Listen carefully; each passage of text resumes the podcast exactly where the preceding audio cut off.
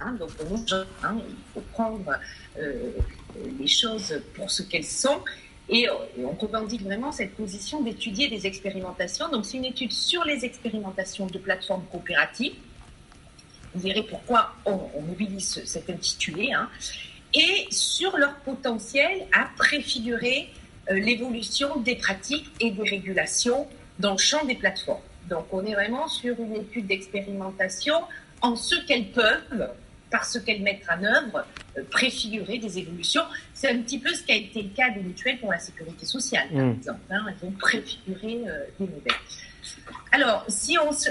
Je change de, euh, de, slide, à l'ordinateur, mais en fait, je ne suis pas dessus.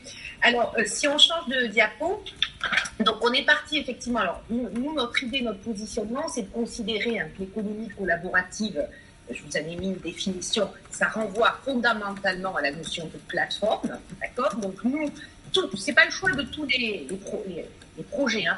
Nous, on s'est focalisé sur la forme organisationnelle, institutionnelle euh, de la plateforme et, euh, en considérant que euh, certaines plateformes dans le champ de l'économie collaborative avaient des proximités avec les caractéristiques des communs numériques. Hein, on a vu qu'il y avait des possibilités de proximité.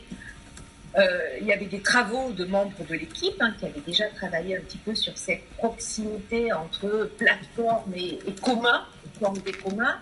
Euh, dans le cadre d'un autre projet euh, de recherche qui prend fin, qui est le projet en commun. Je vous donnerai des infos sur le séminaire conclusif d'ailleurs qui aura lieu en mars de ce projet en commun, notamment les travaux de Benjamin Correa et Bruno Carbala, avaient creusé cette proximité entre plateforme et commun.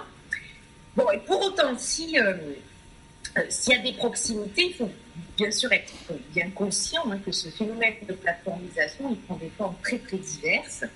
Et, et que, bien sûr, toutes les plateformes numériques hein, n'obéissent pas à la même logique. Et on voit, on voit bien que si certaines ne sont pas propriétaires, hein, euh, d'autres le sont parfaitement et rationalisent leur action avec les principes marchands. Hein. donc, euh, alors, euh, pour lever le flou autour de, ces plateformes, on a proposé de distinguer deux types de plateformes.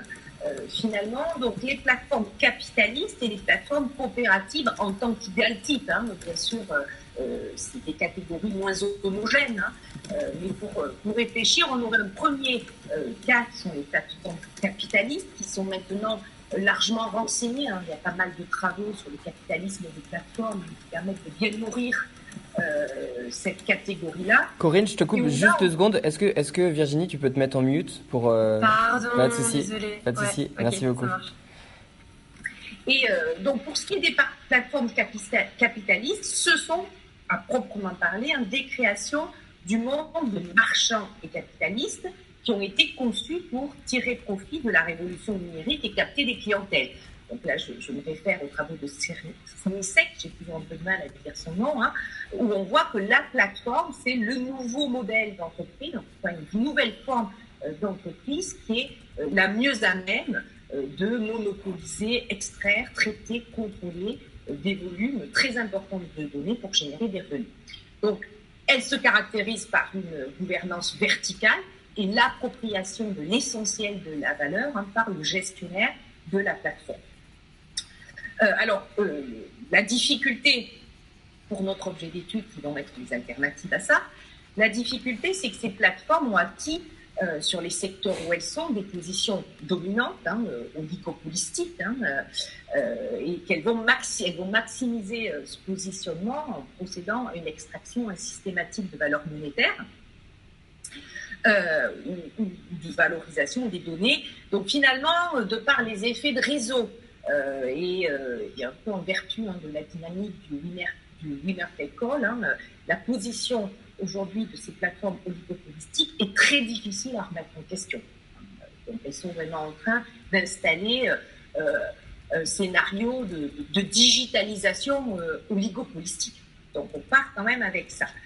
Euh, a contrario, on, a un autre idéal type hein, qui serait des plateformes alternatives. Alors, qu'on peut appeler plateformes coopératives, je, je euh, je préciserai après comment on a stabilisé nous le vocabulaire, qui n'est pas stable là-dessus. Mm, mm. Et donc là, on va avoir des plateformes, en tout cas, qui se démarquent, qui se démarquent euh, très clairement du fonctionnement centralisé et extractif des plateformes capitalistes, et qui vont d'abord revendiquer, au moins dans le discours, hein, elles vont revendiquer une dimension collaborative et une forme d'émancipation hein, des, des cadres traditionnels de l'économie de marché.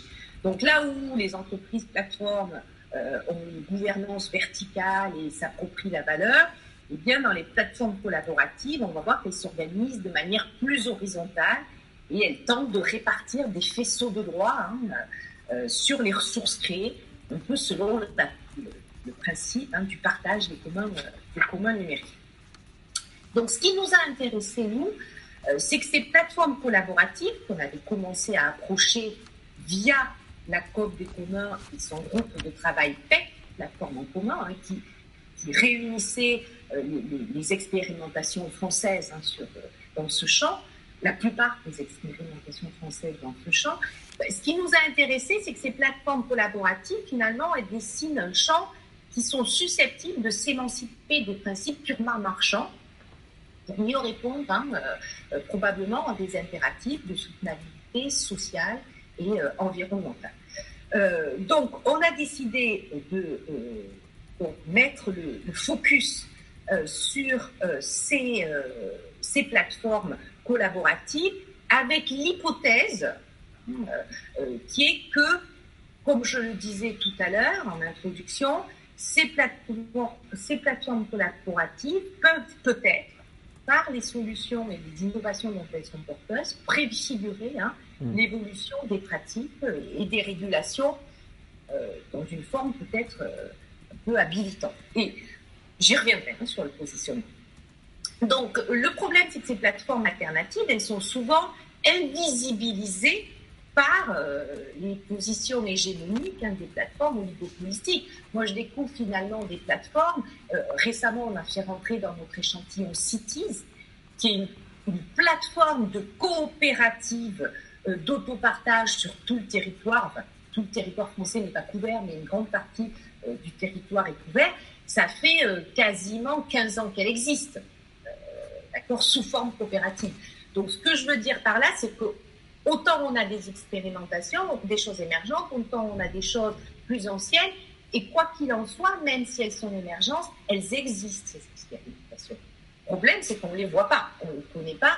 Et là, petite parenthèse, à l'occasion de, la grève, hein, euh, qui est une plateforme de covoiturage, et Raidigo, également une plateforme de covoiturage coopérative, euh, les deux euh, sont un peu sortis de l'invisibilité. Et moi, autour de moi, ben, j'ai beaucoup de gens qui covoiturent, et c'était la grande découverte que de savoir qu'il y avait autre chose que Blablacar. Hmm. Le problème, c'est que pour exister à côté de Blablacar, c'est compliqué parce que il y a cet effet de réseau et de captation hein, euh, des utilisateurs. Donc le premier souci quand même, c'est, euh, et, ça même, c'est important sur un point de vue épistémique, euh, ouais, la finalité de la recherche, c'est de sortir déjà ces expérimentations de l'invisibilité. Donc déjà de les donner à voir et, d'où le choix de l'acronyme, hein, qui est le fait de, je crois que c'est parmi nous tous, je crois que c'est Lionel Morel qui a eu cette idée, je sais pas à la fin, on ne sait plus d'où viennent les, choses. C'est pour ça que c'est difficile d'identifier clairement les contributions, parfois dans les communs. Euh, je crois que c'est lui qui avait eu cette idée de tapas, hein, pour dire il y a des plateformes alternatives hein, euh, qui existent. Euh, alors, si on passe à la slide 5, bon, du coup, qu'est-ce qu'on veut faire par rapport à ces plateformes alternatives, ben, c'est une analyse des conditions de leur développement et de leur pérennisation. Elles existent en tant qu'utopie concrète, hein, pour reprendre un auteur dont je dis le nom souvent cité par euh, Sébastien euh, à propos du, logiciel libre. Hein. Euh, donc ces, ces, ces alternatives existent, par contre, elles sont au stade de l'expérimentation et de l'émergence. Donc ce qui est important aussi voir, c'est à la fois de les renseigner, ce qu'elles sont, ce qu'elles proposent d'alternatives, mais aussi d'analyser les conditions potentielles de leur développement et de leur pérennisation, parce qu'on n'en est pas là. Donc l'idée, c'est ce que j'ai mis, hein, c'est quel modèle finalement pour sortir, j'ai repris cette expression des comédiens, des ghettos alternatifs. Hein. pour l'instant, elles sont dans les petites franges laissées hein, par euh, les, gros oligopoles, hein, et elles, demeurent dans les franges. On peut, comme c'est le cas de l'ESF, finalement, de l'économie sociale et solidaire, qui a du mal à sortir des franges de l'économie classique du marché. Et comment finalement on peut, l'idée c'est de, se poser la question de comment on peut euh, à quelles conditions ces initiatives peuvent sortir euh, de l'alternative pour participer à une vraie diversité institutionnelle. Et là, je reprends les, termes de Jean-Louis Laville parce que c'est vraiment le propos de cette étude que de dire qu'il ne s'agit pas de dire en quoi les plateformes coopératives vont remplacer euh, les plateformes capitalistes. Hein. Ce n'est pas du tout le propos. C'est simplement de dire, face à l'hégémonie du modèle capitaliste sur les plateformes, est-ce qu'on ne peut pas créer de la diversité institutionnelle pour permettre aux utilisateurs en démocratie d'avoir le choix entre les modèles. Aujourd'hui, hmm. le choix n'existe pas. Donc l'idée, c'est cette idée de, de, participer à une diversité institutionnelle qui est mise à mal quand même par l'hégémonie du modèle, du modèle marchand, euh, exclusivement euh, marchand.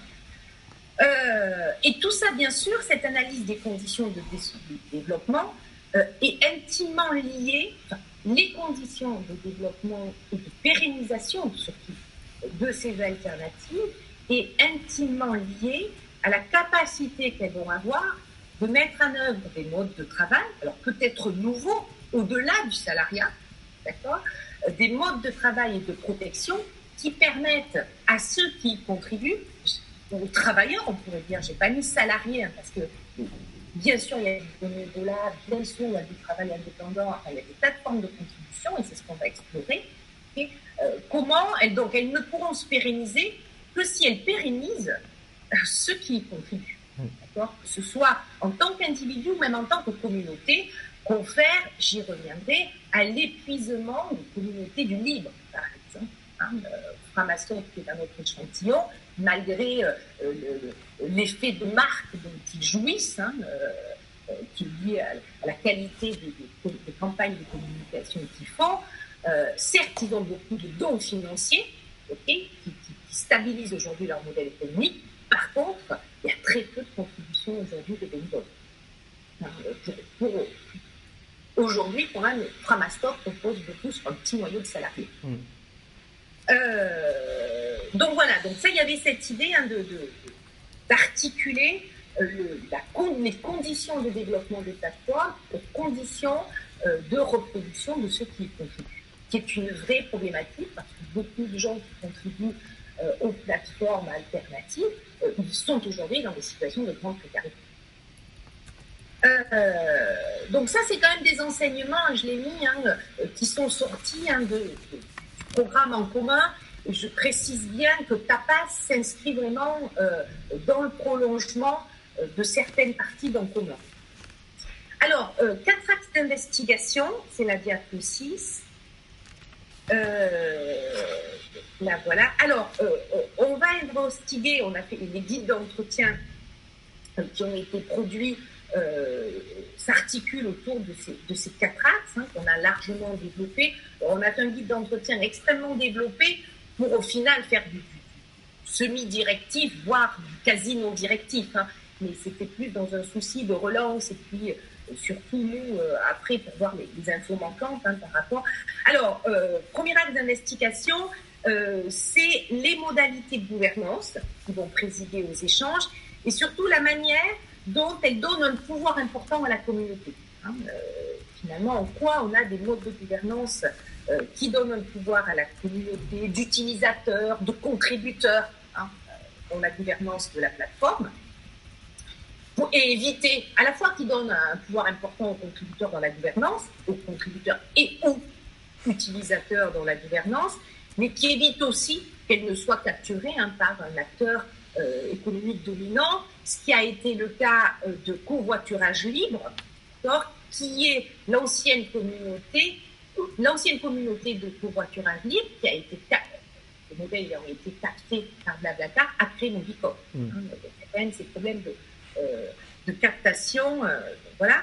Et puis, dans, cet axe sur le mode de gouvernance, il y a la question, bien sûr, extrêmement importante, des formes institutionnelles, c'est-à-dire des statuts hein, qui vont être mobilisés, avec la question qui était déjà dans l'en commun, c'est en quoi, et vous verrez est, euh, que cette question qui était dans l'en commun est pertinente, parce que sur le terrain, elle se, elle se vérifie, en quoi finalement les formes institutionnelles de l'ESS, coopérative, mutuelle, association, hein, euh, etc., euh, peuvent être mobilisés par ces plateformes pour justement donner du pouvoir à la communauté et éviter tout en se protégeant. Mmh. Euh, alors, et puis, au-delà de est-ce qu'elles sont mobilisées, comment elles sont mobilisées? Et peut-être où est-ce que ces formes institutionnelles ne sont pas suffisantes et, impliquent des innovations juridiques? Alors, phénomène marquant sur le, sur le terrain, c'est que pratiquement toutes euh, à l'exception d'une ou deux, toutes les plateformes étudiées, on en a neuf, ont mobilisé le statut coopératif hein, de l'ESS, mais dans, une, dans son stade euh, plus euh, évolué, on verra pourquoi, le statut de SIC, est précisément société coopérative d'intérêt collectif, et vous verrez que c'est pas neutre, parce que la SIC permet aussi de s'inscrire dans l'intérêt général, ce qui n'est pas de la, de la coopérative, qui s'inscrit dans l'intérêt de ses membres. C'est là une différence euh, assez fondamentale. Donc, comment les acteurs vont mobiliser ces statuts, etc. Il y a des tas de questions soulevées par le premier axe. Le deuxième axe, euh, j'y reviendrai sur celui-là dans la partie euh, conceptuelle. le deuxième axe, c'est quelle pluralité des principes d'échange? C'est-à-dire que il est clair que ces, ces, différentes plateformes euh, ne relève pas du seul euh, principe marchand. Alors ça ne signifie pas pour autant que les plateformes qu'on étudie, que les plateformes collaboratives, n'ont pas une insertion forte euh, dans les contextes économiques et dans les contextes de marché. Par contre, elles vont procéder à des hybridations. Elles ne se situent pas seulement dans le contexte marchand, et c'est ce qui fait qu'elles peuvent, qu'elles offrent un espace hein, pour s'émanciper euh, de ce principe marchand. Et là, ce qu'on va regarder, ben, c'est les possibilités d'hybridation. Hein, euh, et en quoi, finalement, alors quand je parle de pluralité des principes d'intégration économique, je fais déjà référence à euh, Polanyi, que j'amènerai après. Hein, les apports de, Polanyi, je je les amènerai après. Donc finalement, comment on peut avoir à la fois des modèles soutenables, des modèles économiques soutenables et solidaires. Euh, la partie soutenable, ben, parfois elle se fait via le marché, mais comment cette partie soutenable s'articule à une dimension solidaire que le marché, de par ses principes, ne, ne permet pas? Le marché rend quand même extrêmement complexe la solidarité, qui se base euh, probablement sur la réciprocité.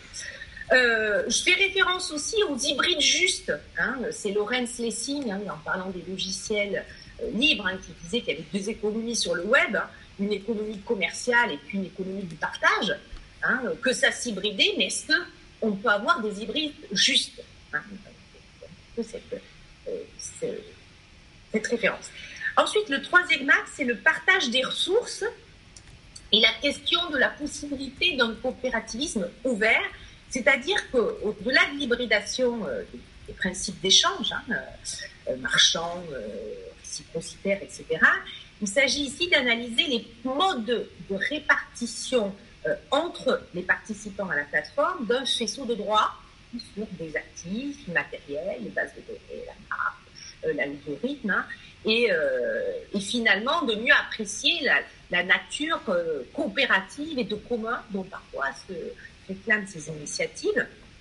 Et puis surtout, enfin, surtout, aussi euh, la question qui se pose de manière très forte dans notre terrain, qui est devenue forte sur notre terrain, c'est euh, au-delà du partage entre les membres euh, de la plateforme, parfois identifié via le statut de coopérateur, donc il s'agit d'une coopérative classique. Donc au-delà du partage de la valeur entre les membres, comment aussi peut se penser le partage des ressources au-delà des participants, mais avec des acteurs externes et là, on rentre dans une perspective ouverte par Bowens, Bollier, etc., de coopérativisme ouvert. Hein, c'est-à-dire comment le partage des ressources, au-delà euh, de l'intérieur de l'initiative, peut aussi s'opérer au sein d'un écosystème ouvert.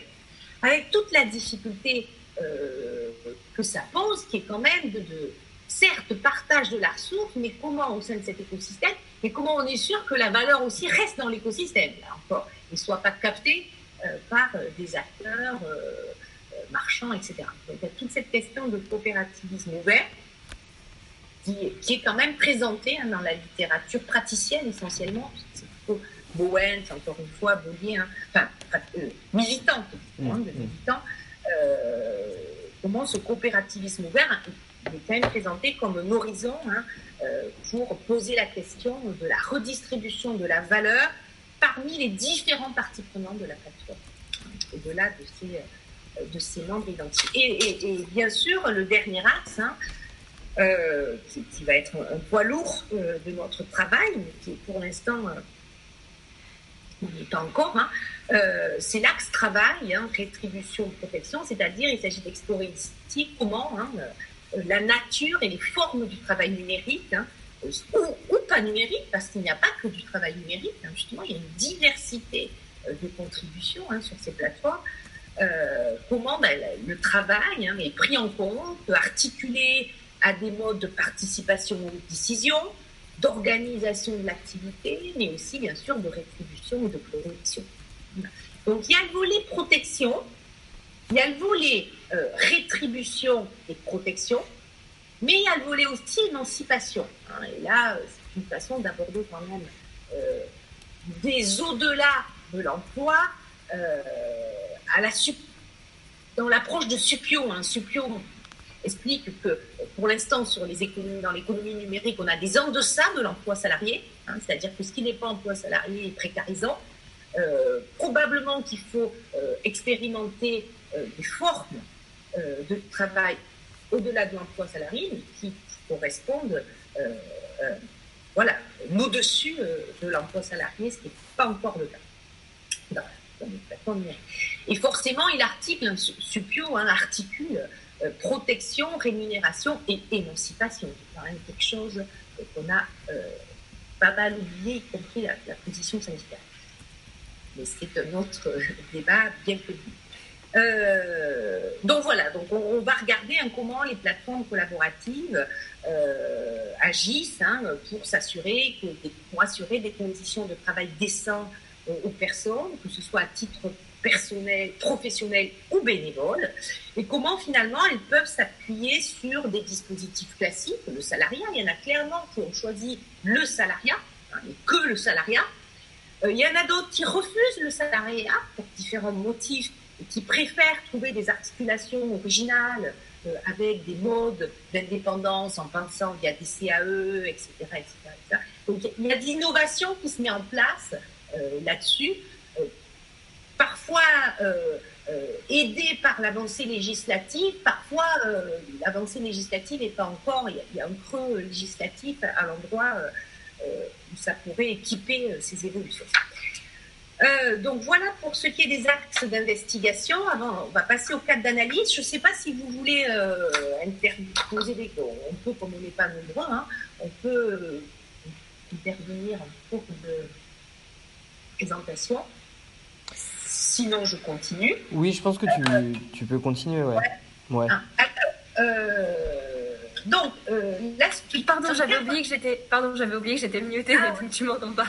Euh, oui, non, moi j'avais juste une micro question, mais peut-être que tu, tu reviendras dessus après, donc tu me dis si c'est mieux de la faire plus tard. tu évoquais en parlant de l'épuisement de la communauté du livre le fait que Framasoft a très peu de salariés. Est-ce que du coup aussi c'est, enfin, il me semble euh, que c'est aussi une volonté de leur part, qu'ils ne veulent pas devenir une grosse structure et qu'ils se sont toujours fixés de jamais avoir plus de 10 salariés. Est-ce que c'est. Si j'ai dit ça, je me suis trompée. D'accord. Ce que je veux dire, c'est qu'ils ont de moins en moins de contributeurs. D'accord, c'est peut-être moi qui ai mal compris. D'accord. Mhm. Au point que, contrairement à ce qu'ils souhaitent, ils sont plus de salariés que ce qu'ils voudraient. Ils sont mhm. obligés finalement de salariés euh, parce qu'il y a une baisse des contributions libres. D'accord, ok. Ok, bah, je comprends très bien le lien. Merci. On est bien d'accord. D'ailleurs, on y reviendra sur Framasoft si on en a le temps. ils ne veulent pas, c'est une, c'est une plateforme qui ne veut pas devenir une plateforme hein, centralisée en tout cas, hein, qui ne veulent pas grossir ou en tout cas passer l'échelle différemment que par la croissance. Ouais. Ok, d'accord. Donc effectivement. Et d'ailleurs, voilà, c'est bien regrettable qu'ils le regrettent de devoir salarier, hein, parce que ce n'était pas leur modèle. D'accord, ça marche. Et donc là, justement, ouais. Et donc là, c'est donc le, du coup, la, pérennisation se fait, enfin, est difficile en fait sur le modèle du bénévolat, en tout cas dans leur cas. C'est ça, ça que vous voyez, quoi. D'accord, ça marche. Euh, bon, alors après, attention, hein, euh, là aussi, euh, j'interprète mal ce que je dis, c'est pas non plus une bataillon de salariés. Hein, tout ça repose sur très peu de personnes, même en statut salarié. Hein. On, reste quand même sur, on reste quand même sur des initiatives qui, au regard, et je parle principalement de Framasoft, de ce qu'elles apportent, hein, sont sur très peu de ressources. Il y a une disproportion entre ce qu'elles fournissent Framasoft, ce qu'elles fournit quand même. Euh, voilà, hein, ça c'est pas Framasoft, si c'est Framasoft. Euh, euh, le logiciel sur lequel on est là? Non, non mais ça pourrait. ils, ont, ils, ont, ils utilisent Framatalk, donc ils ont aussi quelque chose d'équivalent. Voilà. Ok, alors sur le cadre d'analyse, alors l'autre diapo, c'est la diapo 7, hein, donc un cadre d'analyse pour envisager l'économie au-delà du principe marchand. Euh, et redonner de l'importance aux expériences euh, émancipatrices. Non, je, crois que j'ai dû. Excusez-moi. Hein. Ah non, c'est bon, d'accord. Euh, alors, dans quelle posture on est dans ce, dans ce projet? Je l'ai particulièrement intégré aujourd'hui parce que lors de notre dernier séminaire de travail, qui a eu lieu le 26 novembre, euh, où on a commencé à débriefer sur les cas ensemble, euh, j'ai eu le sentiment qu'il manquait un positionnement qui est depuis où on regarde ces alternatives. D'accord? Parce que si on leur demande, je, je, je, vous fais en langage, en français facile, comme disent les Québécois, puis après je euh, referai en langage plus conceptuel, si on demande à ces alternatives, si on juge, entre guillemets, si on évalue ces alternatives en disant ben, ne pourront jamais, euh, Mobicop pourra jamais concurrencer Blablacar, c'est évident. Elles vont pas.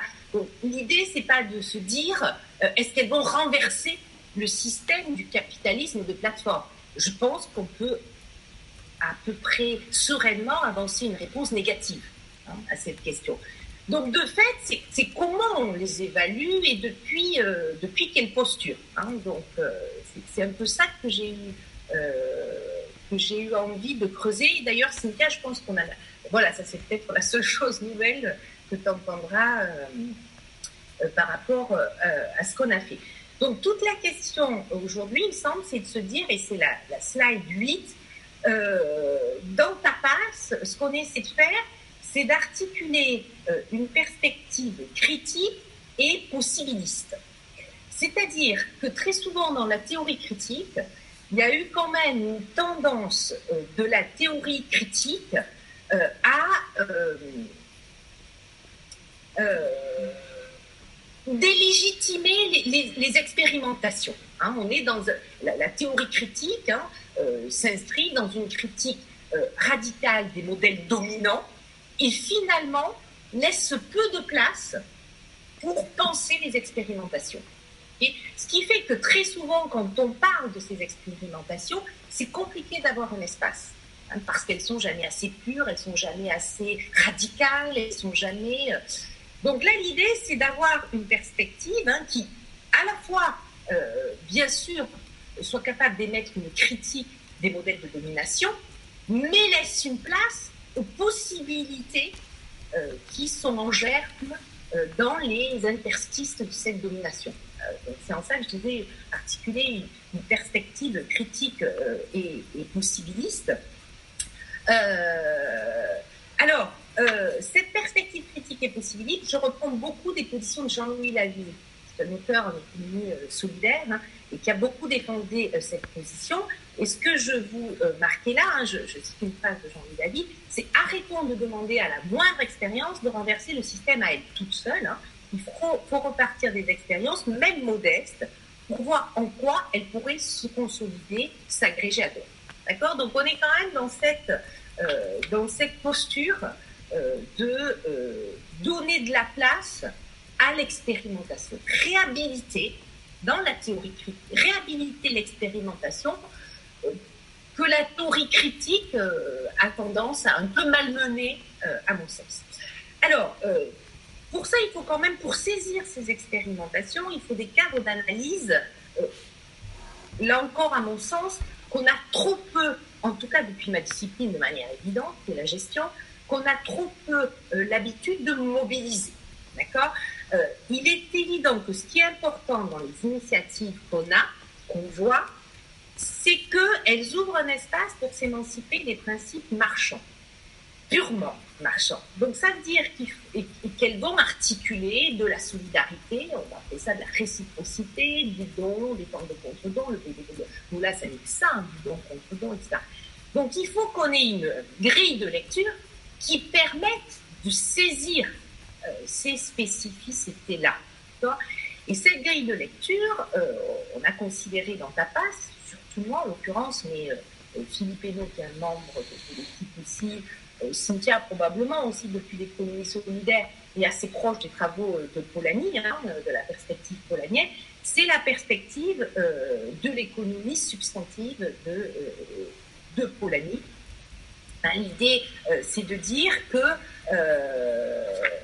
alors, euh, le, Polanyi avance le principe d'économie euh, substantive hein, euh, pour, renseigner sur le fait que la circulation de, marche, de biens et de services, à son époque, la circulation des biens et de services ne se fait pas que sur le seul principe marchand.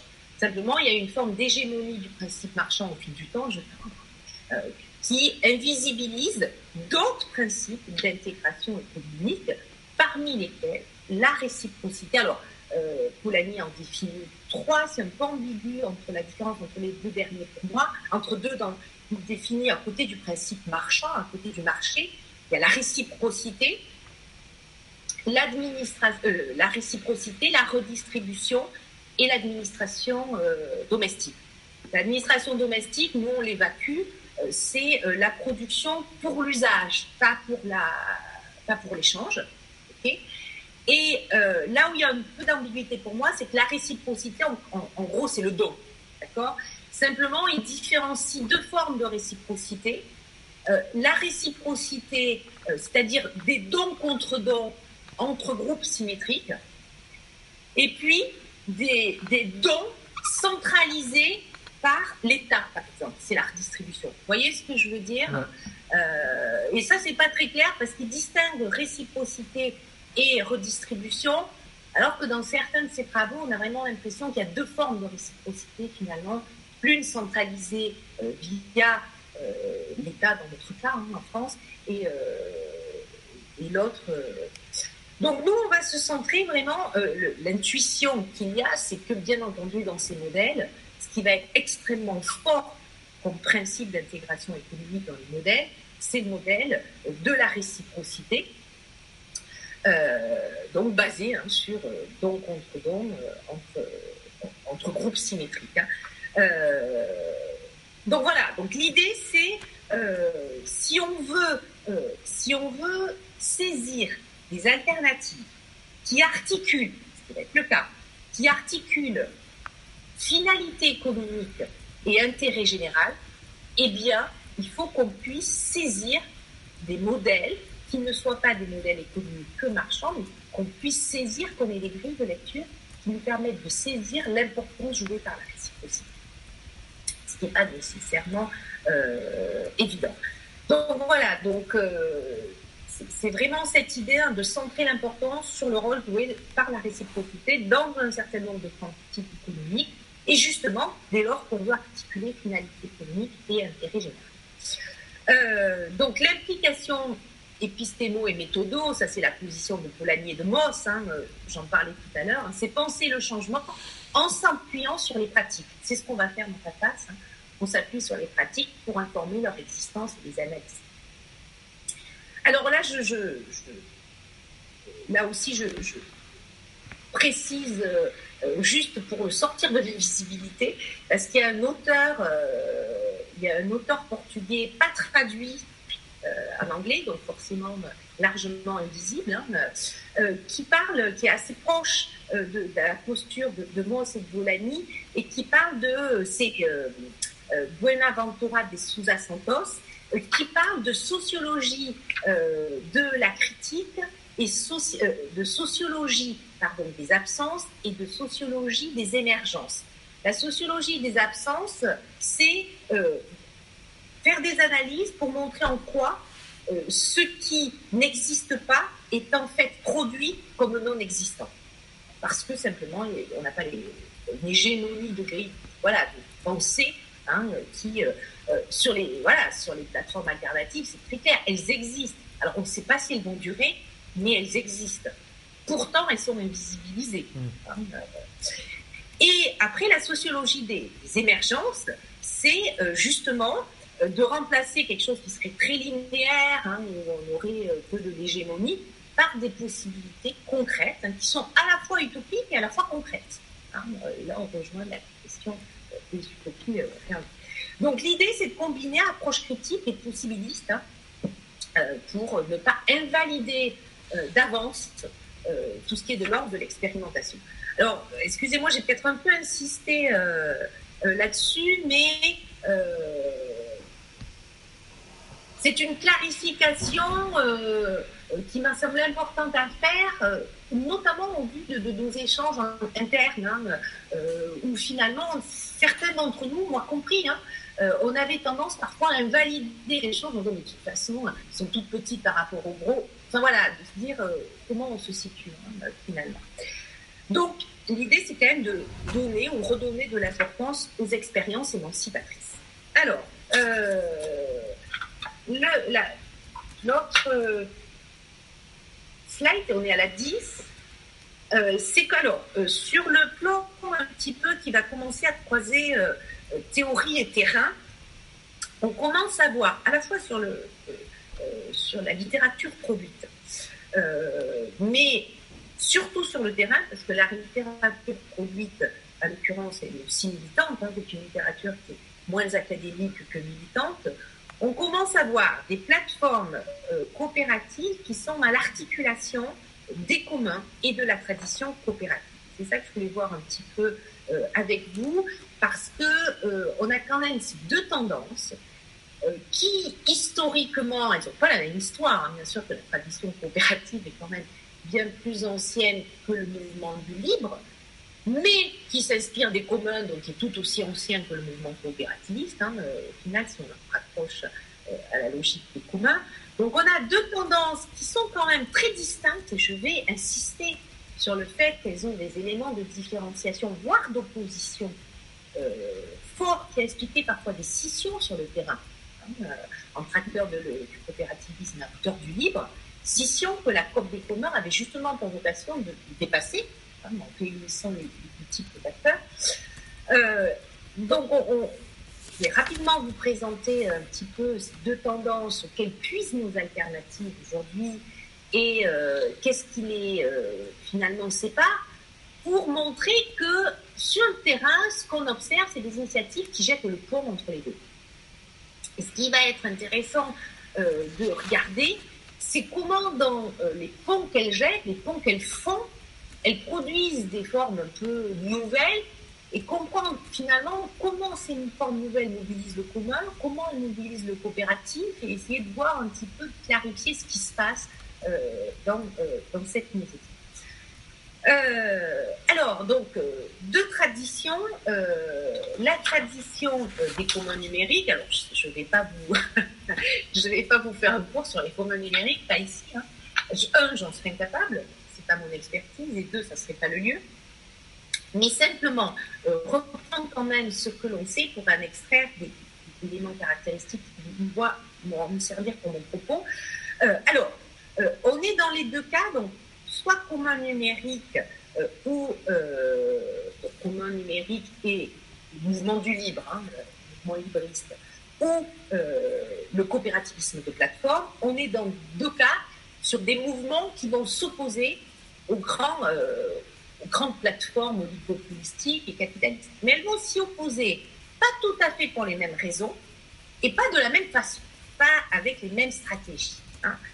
Ça, c'est des choses aussi que, Sébastien Broca a pu écrire, voire peut-être présenter dans le milieu où vous étiez. Donc là-dessus, moi, je m'appuie à la fois sur les écrits de Sébastien et sur le vécu de Lionel Morel, qui a fait ce cheminement en tant qu'MBE. Voilà, dans le parcours hein, du, libre à du libre à l'ESS, c'est il y a des acteurs militants qui l'ont vécu, euh, ce, euh, ce, pont euh, qu'ils essaient de jeter entre les deux. alors, donc, si on parle des, communs numériques hein, ou du libre, donc ce qui est visé là, c'est la défense et la promotion hein, des libertés numériques individuelles. Alors, ces libertés numériques individuelles, elles sont euh, défendues pas uniquement comme un enjeu individuel des utilisateurs, de manière évidente, oui, il y a un enjeu individuel pour les utilisateurs, mais aussi parce qu'elles vont favoriser le partage et la coopération, hein, ce qui va permettre euh, effectivement après de, créer euh, ce modèle de production par les pairs basé sur les communs, hein, tel qu'il a été décrit par Benkler. donc on est vraiment sur un mouvement de défense et de promotion des, libertés euh, numériques. Et pour ce faire, on va avoir euh, des, stratégies qui vont considérer finalement à mettre en œuvre une solidarité très ouverte. Hein. Et ce principe, ces libertés, ce principe de défense des libertés, je le disais tout à l'heure, elles ont une valeur à titre individuel pour les utilisateurs, mais elles ont une valeur parce que c'est elles qui vont permettre la collaboration et donc la solidarité.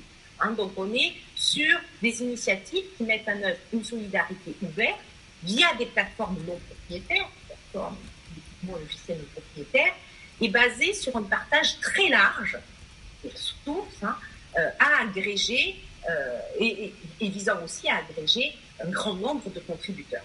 Et donc ça a été théorisé par euh, hein, c'est le mode de production euh, collective en mode pair à pair, le Common Reality Peer Production, alors, euh, le problème, c'est qu'il y a eu des failles. Hein, c'est qu'il y a des failles dans, euh, cette approche. Hein. Euh, il y a des failles. Attendez, j'ai pas mis. Ah, je me suis trompée dans le. Je me suis trompée, excusez-moi. le dernier point, le, dernier petit point de la 11, vous le barrez parce que c'est celui de la coopérative. D'accord. Donc, celui qui concerne les communs numériques, c'est quoi les failles? Ben, C'est justement ce dont je parlais tout à l'heure. C'est une forme de tragédie des communs numériques via l'épuisement. C'est-à-dire qu'on a dit qu'effectivement, la tragédie des communs numériques, elle ne se pose pas du tout comme les communs euh, euh, matériels, hein, euh, parce qu'il n'y a pas d'épuisement de la ressource en tant que telle. Hein, c'est plus il y a d'utilisateurs, ça n'épuise pas la ressource. Par contre, qui est en train de se passer, c'est l'épuisement des communautés à même d'entretenir et de développer euh, ces communs. Hein. C'est ce qui a à dire donc à certains. Hein, euh, et là, j'ai en tête le nom d'un ouvrage et d'un auteur que je voulais, mais que je, je retrouverai, qui a une forme d'épuisement. Il y aurait hein, des formes de. Il peut y avoir une tragédie du commun euh, par épuisement. Et effectivement, on voit bien quand même, je, je le disais euh, tout à l'heure, il y a beaucoup de projets hein, qui souffrent d'un problème de maintenance, euh, car, parce que hein, le développement repose sur des communautés euh, dont les moyens sont sans rapport hein, avec l'importance des ressources qu'elles mettent à disposition. donc il y a quand même l'idée que les ressources numériques, certes, ne sont pas susceptibles d'être épuisées par l'usage, mais par contre, l'épuisement peut frapper les communautés euh, qui sont à l'origine du travail nécessaire euh, pour les, pour les, euh, pour les développer, les entretenir, etc. On pourrait dire aussi qu'il y a une autre tragédie qui est celle de la captation de ces communs par le capital. Voilà. Alors j'avais, si j'avais pas supprimé par erreur le dernier point de ma diapo 11, il y avait donc tragédie, euh, si je m'en souviens, j'avais mis tragédie des communs numériques par épuisement et progression des communs du capital. Hmm. Hein, et c'est ça. Alors, les communs du capital, donc c'est une expression qui a de Lionel, ouais. ouais, Lionel Mouret, qui est aussi une expression qu'on retrouve. Alors, dans, utilisée par Lionel, c'est pas tout à fait la même qu'utilisée par Laval, qui parle de pseudo commun du capital. le commun du capital, les communs du capital dans les écrits de Lionel, hein, dans la mobilisation que Lionel en fait, ça rend compte finalement des cas où euh, la question euh, de la soutenabilité des communautés, de la soutenabilité euh, des communs, est pris en charge par des grands acteurs marchands. Et le cas emblématique, c'est Linux. Mm. Hein, puisque Linux est aujourd'hui à 90%, et là je ne fais que redire des choses que j'ai lues sur les écrits de Sébastien de Lionel hein, et ailleurs, et est pris en charge à 90% par des salariés de boîtes privées hein, qui utilisent le logiciel et en vendent des services dérivés.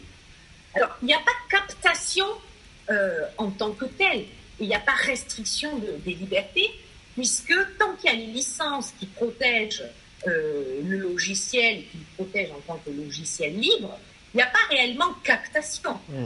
Par contre, euh, ce que Lionel souligne dans ses articles, c'est est-ce qu'on peut encore considérer ce que c'est des communs dans la mesure où il n'y a pas vraiment gestion de la communauté, euh, de on ne peut pas vraiment penser qu'il y a autogouvernement de la communauté, même s'il y a toujours la fondation Linux. Quand il y a 90% de Linux qui est pris en charge par des salariés du privé, on peut imaginer que les intérêts du privé, à un moment donné ou à un autre, euh, vont quand même euh, interférer. Hein. Donc on perd quand même l'autogouvernance, même s'il n'y a pas de captation de la ressource, on perd la nature autogouvernée euh, du commun hein, dans ce cas-là. Par contre, ce, dont parle, ce dont parle Laval, enfin, je n'ai pas creusé hein, dans cette idée de pseudo commun du capital, c'est carrément la captation. C'est-à-dire, c'est les cas, et l'enclosure, c'est les cas où des, potentiels collaboratifs de communauté, ben, c'est typiquement le cas où euh, covoiturage libre, la communauté, où on, capte Blablacar, qui capte hein, le potentiel collaboratif euh, de, des communautés et qui l'enclôt, hein, parce que euh, avec des versions qui sont propriétaires. Et donc il y a quand même une différence entre enclore, réduire les, usages, les usages, ou financer, faire passer ses intérêts et mais quand même maintenir la nature libre de la ressource. Par contre, le problème, c'est que l'accumulation de la valeur ne se fait pas dans le commun, l'accumulation de la valeur se fait dans le capital. En ça aussi que c'est le commun du capital, c'est-à-dire que euh, avec la vente de services euh, annexes, il y a une accumulation du capital et pas une accumulation dans les valeurs, hein, euh, dans les communs. Donc il y a cette Donc voilà un petit peu les limites aujourd'hui. Hein, les zones limites des, des communs numériques. Et c'est un peu en réaction à la position des communs par rapport à la propriété ou du moins à la non-propriété que le coopérativisme de plateforme va réagir. Hein, a, il, se noue là autour de cette question de la propriété, puisque le coopérativisme de plateforme, là où les communs défendent la non-propriété, euh, se battent pour la liberté et la non-propriété, euh, ben, le coopérativisme de plateforme, qu'est-ce qu'il va dire Lui, il va dire on veut un Internet de la propriété. Sauf que le mode de propriété qu'il va proposer, il est coopératif et il est collectif. Mais il n'en demeure pas moins que ça va consister à remettre de la propriété. Donc il y a quand même euh, une tension comme ça. C'est la deuxième tradition, c'est la tradition coopérative euh, à la source, la source de laquelle, je ne sais pas si c'est ce que je suis en train de dire, mais peu importe, vous aurez compris l'idée, puise le coopérativisme de plateforme. D'accord euh, Alors, là aussi, on ne se bat pas sur. On va, ça, va revenir à se battre contre des gros, hein, euh, des gros, acteurs populistiques, mais on ne se bat pas tout à fait pour la même, pour la même raison. Là, c'est pas du tout la défense de liberté ça n'est pas la défense de euh, numérique. Hein. Le mouvement du coopérativisme de plateforme, lancé par Scholz, rejoint par Schneider, d'accord euh, Toute la question, euh, c'est de faire une critique, ils font une critique extrêmement forte des dérives de l'économie de partage. Hein, C'est-à-dire quand Uber, à l'époque, il y a 10 ans, euh, Uber se met à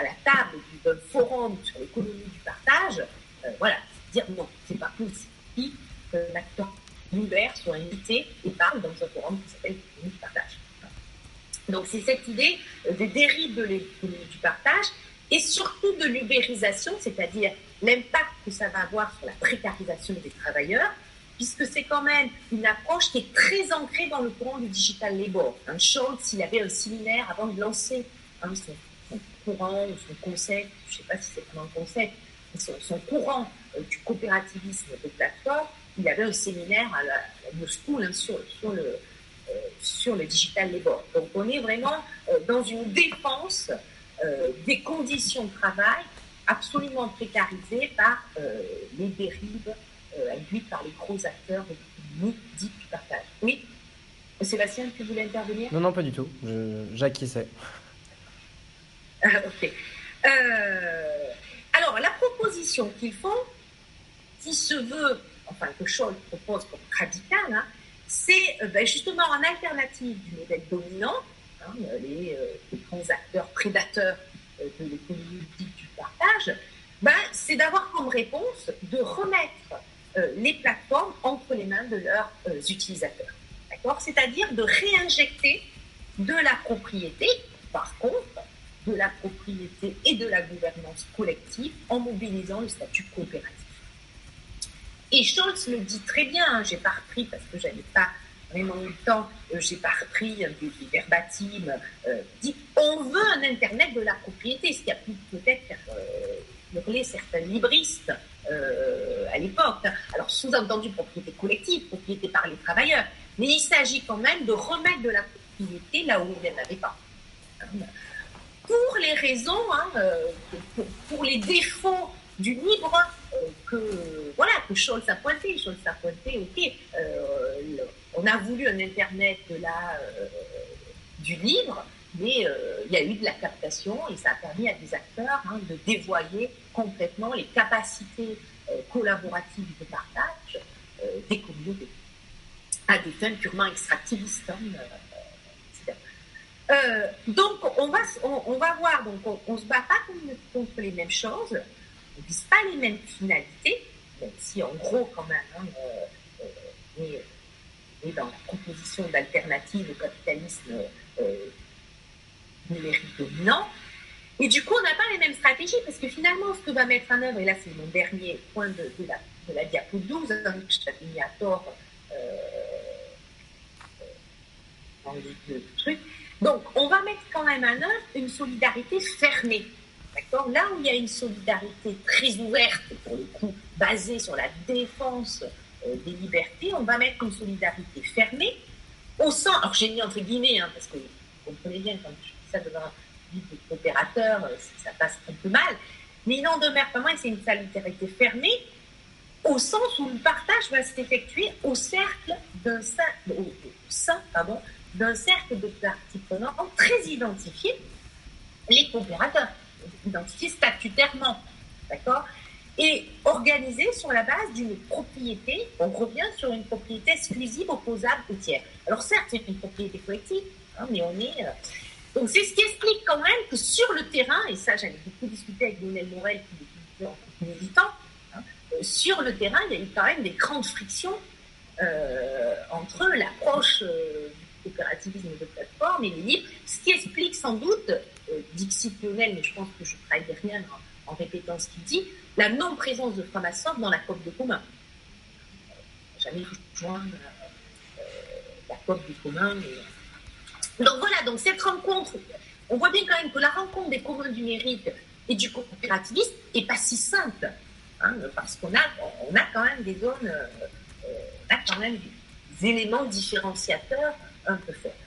Alors, ce qui est intéressant aujourd'hui, c'est qu'il commence à arriver à la fois dans la littérature, encore une fois, hein, c'est quand même une littérature euh, pour l'instant militante, hein, la littérature académique. À ce propos, je, euh, Sébastien nous avait fait passer euh, dans ta passe un article de Sandoval qui émettait les critiques du coopérativisme de plateforme, c'est un des meilleurs que j'ai lu euh, je, vous l'enverrai si ça vous intéresse. Ouais, avec plaisir. je commence à, très bien conceptualiser la critique et y reprendre de critiques, hein. la critique marxiste hein, de la dégénérescence des coopératives, hein, récupérée par le capitalisme, et puis une critique plus focalienne euh, qui euh, le risque d'entrepreneurialisation euh, des mouvements, mouvements militants et de la critique militante, de l'ordre et se crée en, entreprise. Donc, ce qui est intéressant aujourd'hui, c'est qu'on est dans une troisième voie, qui, qui, est, là aussi émergente, et qui est un peu la voie que, qui est la voie qu'expérimente de manière variée les alternatives de notre échantillon. Euh, ça, c'est le slide 13, hein, qui consiste à euh, jeter, la jeter le pont, à la voie, euh, jeter un pont entre l'approche par les communs et le mouvement coopératif. Alors, on, renvoie beaucoup à Bowen, c'est vrai qu'il y a lui, lui qu'on doit ce concept de coopérativisme ouvert. Je n'en suis pas complètement persuadée, mais c'est tout est quand même parti euh, d'un séminaire euh, en 2014 hein, euh, qui était intitulé Vers un coopérativisme ouvert hein, et qui était organisé par Bollier et Conati. D'accord? Et dont l'objectif de ce séminaire, c'était justement d'explorer les convergences, les possibilités de convergence entre les commoneurs et les coopérateurs. Et qui ont réuni hein, des commoneurs et des coopérateurs. En particulier, hein, comment articuler le savoir-faire institutionnel des coopératives avec la puissance hein, des technologies numériques et des réseaux ouverts. Euh, voilà, euh, beaucoup de commoneurs, enfin de libristes, ont, quand même fait le constat qu'il y avait euh, un défaut d'assise institutionnelle du commun. Hein, forme institutionnelle est tellement peu codifiée que ça la rend très très fragile aux captations. Donc l'idée c'était de se dire ben, finalement est-ce que la forme, il y a un savoir-faire institutionnel dans la coopérative hein, qui a créé le statut euh, coopératif. Euh, il y a un savoir-faire de marché aussi puisqu'on est sur une entreprise qui, qui joue sur le marché contre le marché. Hein. Euh, donc il y a quand même une capacité de financement et finalement, l'idée de se dire, c'est est-ce que les communs, pour se perpétuer, n'auraient pas besoin d'une assise, d'une codification institutionnelle plus forte et à la fois d'une inscription euh, plus claire euh, par rapport au marché que cet agnosticisme-là qui est, euh, bon, ben, nous, on ne prend pas parti par rapport aux acteurs commerciaux, par commercial, hein, etc. On ne se positionne pas trop à partir du moment où les libertés sont maintenues, peu importe l'usage qu'on fait du libre, y compris si c'est en but extrêmement. Donc il y a eu cette idée de, converger. Il y a un livre de Robin Murray hein, qui est La coopération à l'ère de Google. Euh, je vous traduis en français chaque fois parce que mon accent est pitoyable, mais bien sûr c'est euh, des ouvrages anglo-saxons. Hein. Euh, donc qui faisait vraiment voilà, l'idée d'une adhésion, hein, d'un mouvement à la fois ouvert et coopératif Et ça partait quand même tout. Les libristes et les, commoneurs, c'est les coopérateurs euh, qui ont réfléchi à ça, parmi lesquels Boels, hein, j'oublie, euh, l'autre personne qui, travaillait avec lui sur ce sujet-là, euh, faisait quand même le constat d'un paradoxe. D'un côté, on a des communautés ouvertes hein, de producteurs euh, entre pairs, mais qui sont dépendants du modèle du profit pour se développer. Et de l'autre côté, on a des coopératives euh, qui utilisent la propriété intellectuelle et qui de fait ne produisent pas des communs en tant que tels. Hein. Donc comment, euh, comment jeter un pont? Et je vous avais mis une, euh, je vous dirais pourquoi je souris, je vous ai mis une citation de Bowen, page 14. Je souris parce que j'ai choisi cette photo parce que je connais peu Bowen, mais ce que je lui vois, c'est avoir des, des formes d'éclairs comme ça, des formes de pensée après il début la manière de les développer est parfois plus hésitante. Donc je trouve que ça lui va bien d'avoir. Euh, euh c'est pas trop l'aspect d'honneur de sens que j'ai retenu avec les doigts en l'air que j'ai une idée.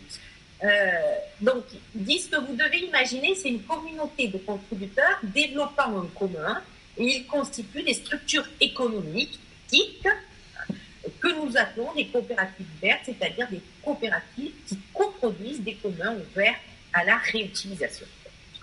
Alors, autant vous dire que sur le terrain, autant vous dire deux choses. C'est un, que ça se met en place, et que deux, ça ouvre à des questions fondamentales. Euh, et je pense que plus. Euh, euh, je pense que. J'espère que les enseignements passent à propos aussi de comment le libre peut, peut instrumenter, et pas instrumentaliser, hein, peut instrumenter la réciprocité.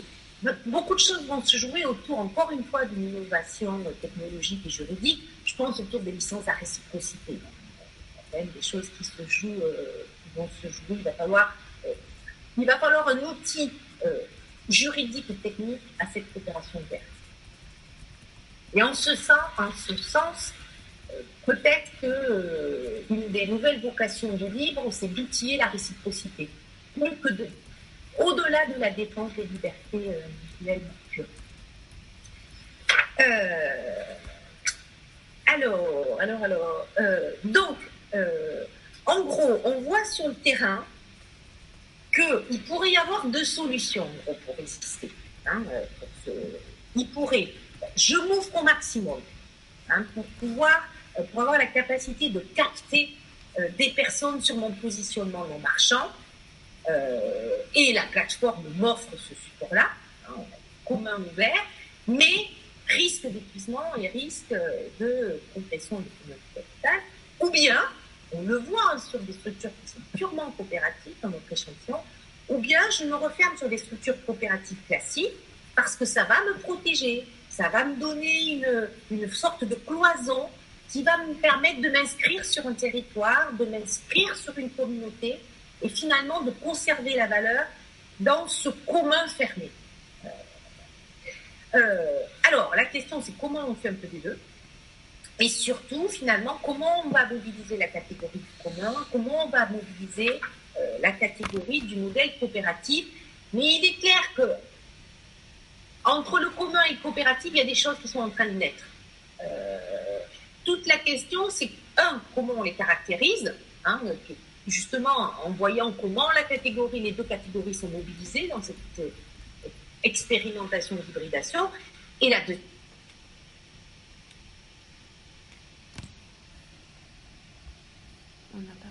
On t'a, on t'a perdu. Ah, c'est peut-être moi qui me, qui me suis déconnecté. Hmm Est-ce que tu pourrais télécharger euh, Chrome? Non, je l'ai déjà. Ah, tu l'as déjà? Oui. Parce que j'ai pas de. Attends. Euh... Alors je vais d'abord regarder ton lien.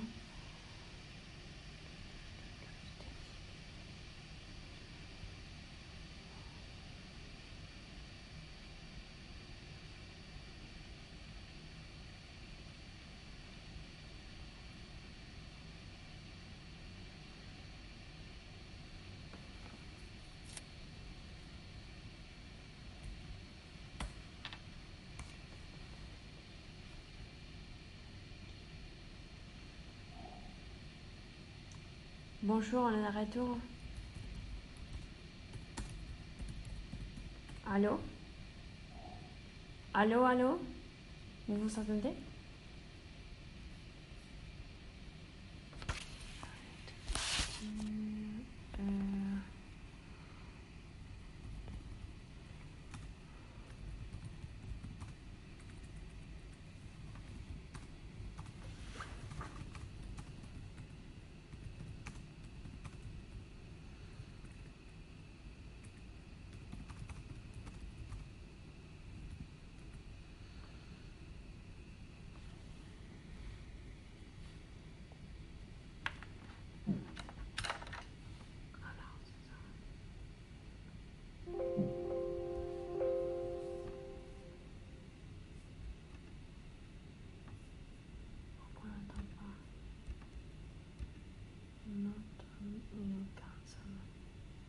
Pourquoi on n'entend pas? Alors, je vais essayer sur, euh, sur Firefox. Pourquoi pas? Je sais pas si on peut faire ce moi, Ok. Fail. Ah, tu vois, ici. Ok, ok. ça c'est failed.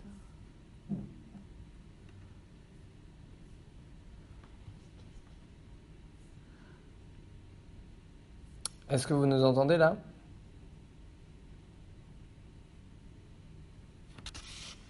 Oui. Oui. Oui. Et pas de souci de mon côté. Alors, euh, je me mets sur le sur la diapo. Alors, euh, donc, alors je vous disais, euh, je, je, cherche la diapo 15 là, sur le terrain des initiatives qui dépassent les oppositions. C'est un petit peu ce qu'on a essayé. J'ai mis le, working paper qu'on a écrit avec Guillaume Compin, euh, Lionel Morel, Philippe Hénaud, qui est la traduction française, euh, ou plutôt le, la ComSAS que je vous avais envoyé, c'est la traduction anglaise de ce working paper, où on a commencé à poser des choses. Hein, mais je voulais envoyer. Bon, on a voulu communiquer, c'est un peu tôt, on est allé un peu vite en besogne, mais il y a quand même des choses qui sont posées. Alors, sur l'étude, donc, l'étude, de, le, le terrain de cette recherche, empirique, euh, qui est basée sur des études de cas en profondeur et qui est menée en partenariat avec le groupe PEC, c'est-à-dire Plateforme en commun, de la COP des communs et qui donc euh, réunit euh, des initiatives de terrain euh, qui ont, envie de, réfléchir ensemble à des problématiques communes, éventuellement trouver des outils, des solutions il y a un groupe de travail sur la comptabilité, par exemple. Il y a des groupes de travail sur l'interopérabilité. Voilà. Euh, donc les, notre notre échantillonnage s'est fait en partie euh, auprès du groupe PEC euh, de la COP des communs, mais on n'a pas que des initiatives qui sont non plus, hein, en tout cas actives. Donc on a neuf études de cas. Alors, on a Oiseau de Passage, qui est, euh, qui, qui est un offreur d'hospitalité, hein, qui est un, on pourrait dire, si on les opposait, ce qui n'est pas forcément euh, le plus pertinent, si on les opposait euh, aux grandes plateformes capitalistes, ça serait, euh, ça serait une forte alternative. Vous direz, vous verrez pourquoi je dis forte. Forte alternative, pas par sa solidité, hein, mais parce qu'elle propose une forte alternativité à Airbnb. Hein, on est dans une offre d'hospitalité tout à fait différente. Ensuite, on a trois plateformes du secteur de la mobilité. Euh, Raidico, euh, qui est un service de covoiturage euh, sur des trajets courts du quotidien, d'accord? Et euh, extrêmement intéressante parce que, elle s'inscrit dans des solutions de mobilité écologique, mais j'ai envie de dire, dès qu'on fait du covoiturage, on est sur de la mobilité écologique. Hein, même Blablacar, c'est de la mobilité écologique, d'accord? Euh, D'une certaine manière. Enfin, oui. Euh, par contre, euh, ce qui est très novateur chez euh, Raidigo, qui nourrit certains des résultats de Tapas, provisoire, euh, c'est qu'ils ont aussi des dispositifs euh, de transport solidaire, de mobilité solidaire. Ils mettent en place un dispositif auprès des acteurs de l'insertion sociale pour favoriser la mobilité des demandeurs d'emploi avec le constat euh, que, euh, à peu près 50% des freins euh, au retour à l'emploi résident dans la mobilité. Donc ils mettent en place un système en partenariat avec des acteurs de l'insertion. Ils sont en train aussi de mettre en place un dispositif pour, alors là qui est purement, euh, qui fera appel qu'à du bénévolat, qui favorise la mobilité des personnes âgées isolées, enfin sur, en territoire ruraux, hein, essentiellement. Donc là aussi avec des acteurs de la protection vieillesse, etc. Donc chaque fois c'est avec des partenariats d'institutions, de collectivités territoriales ou d'institutions publiques ou parapubliques pour mettre en place des dispositifs de mobilité euh, solidaire. Euh, ensuite, euh, j'ai perdu. ensuite, on a Mobicop. Alors Mobicop qui est aussi du service de covoiturage qui lui euh, se situe de manière évidente sur la défense de l'environnement, d'accord, toute sa communication. Mais chose intéressante, alors j'allais vous dire, on disait tout à l'heure que Blablacar aussi hein, peut faire de la, peut se prévaloir euh, de euh, d'être euh, d'être écologique, mais euh, ce que fait euh, Mobicop, c'est qu'il fait de ce qu'on voit de la défense de l'environnement via le covoiturage, il en fait un bien commun, puisqu'il a une position forte qui est de ne prendre aucune transaction sur les, les courses, hein, les, trajets de covoiturage. Il communique beaucoup, c'est très fort dans son projet, de faire un commun hein, de, de du covoiturage. Ensuite, euh, on, a fait rentrer récemment euh, une CITIS, parce que j'ai mis euh, le troisième dans, la, dans le secteur de la mobilité, c'est CITIS, qui est un, une coopérative d'autopartage, qui est la plus ancienne hein, des initiatives, puisqu'elle a, je crois, plus de 12 ans.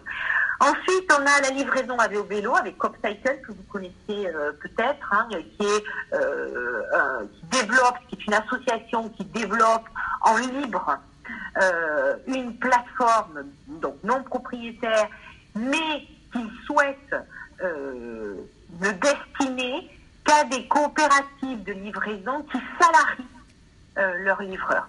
Donc eux sont en train, enfin, travaille sur une, licence euh, qui permet euh, d'exclure des acteurs, de l'usage de la plateforme de livraison, d'exclure des acteurs qui ne seraient pas sous statut coopératif et qui ne salarieraient, pas les, livreurs. Il y a quand même une vocation de passer le pouvoir aux livreurs hein, ils voudraient disparaître à terme, hein, comme Framasoft. Hein. Après, c'est aux coopératives de livreurs de s'approprier euh, l'outil. Hein, leur volonté, euh, c'est de faciliter l'appropriation de l'outil de travail euh, par les livreurs via, la, via les coopératives.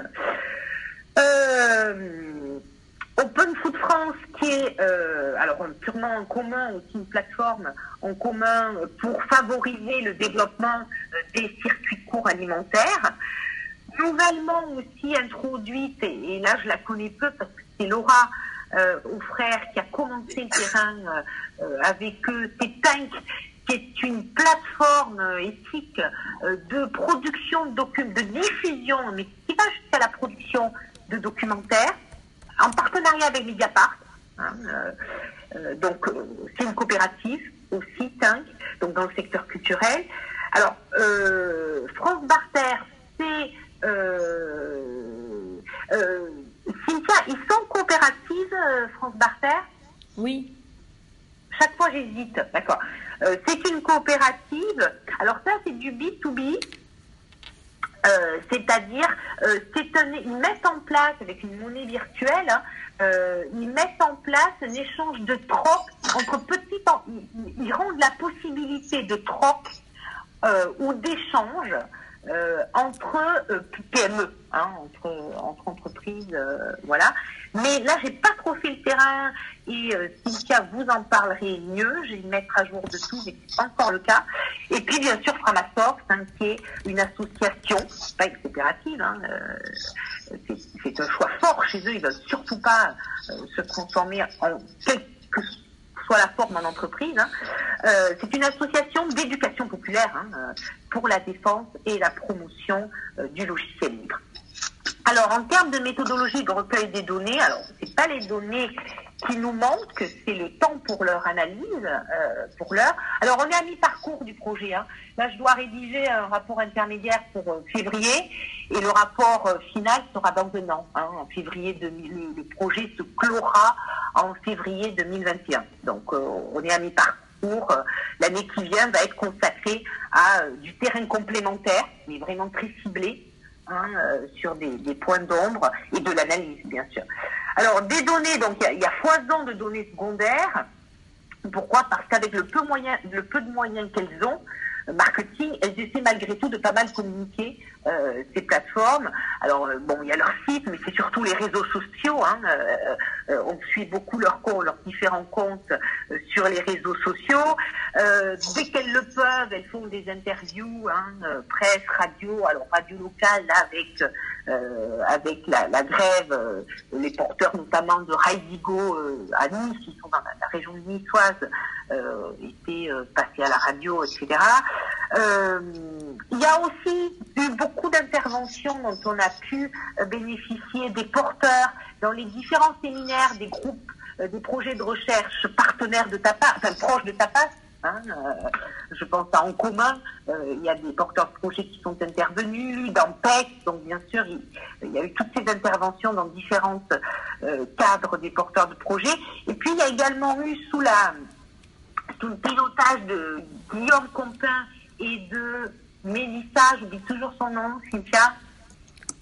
Boudès, Mélissa Boudès. Boudès, Mélissa Boudès. Je t'ai pas entendu, mais ça m'est revenu. Euh, de Mélissa Boudès, euh, Mélissa Boudès, je crois que je dis pas de bêtises, je vois pas. Euh, oui, oui, Mélissa Boudès, oui. Ah, voilà. Il y a eu un questionnaire assez détaillé mais fermé, hein. enfin pas fermé, un questionnaire, c'est un mode de questionnement plus fermé que l'entretien, mais c'est un questionnaire avec des réponses ouvertes néanmoins, hein, qui a été envoyé à l'automne 2018 par le groupe Plateforme en commun, donc c'est une initiative du groupe Plateforme en commun aux différentes plateformes, et parmi notre échantillon, il y en a quatre qui avaient répondu.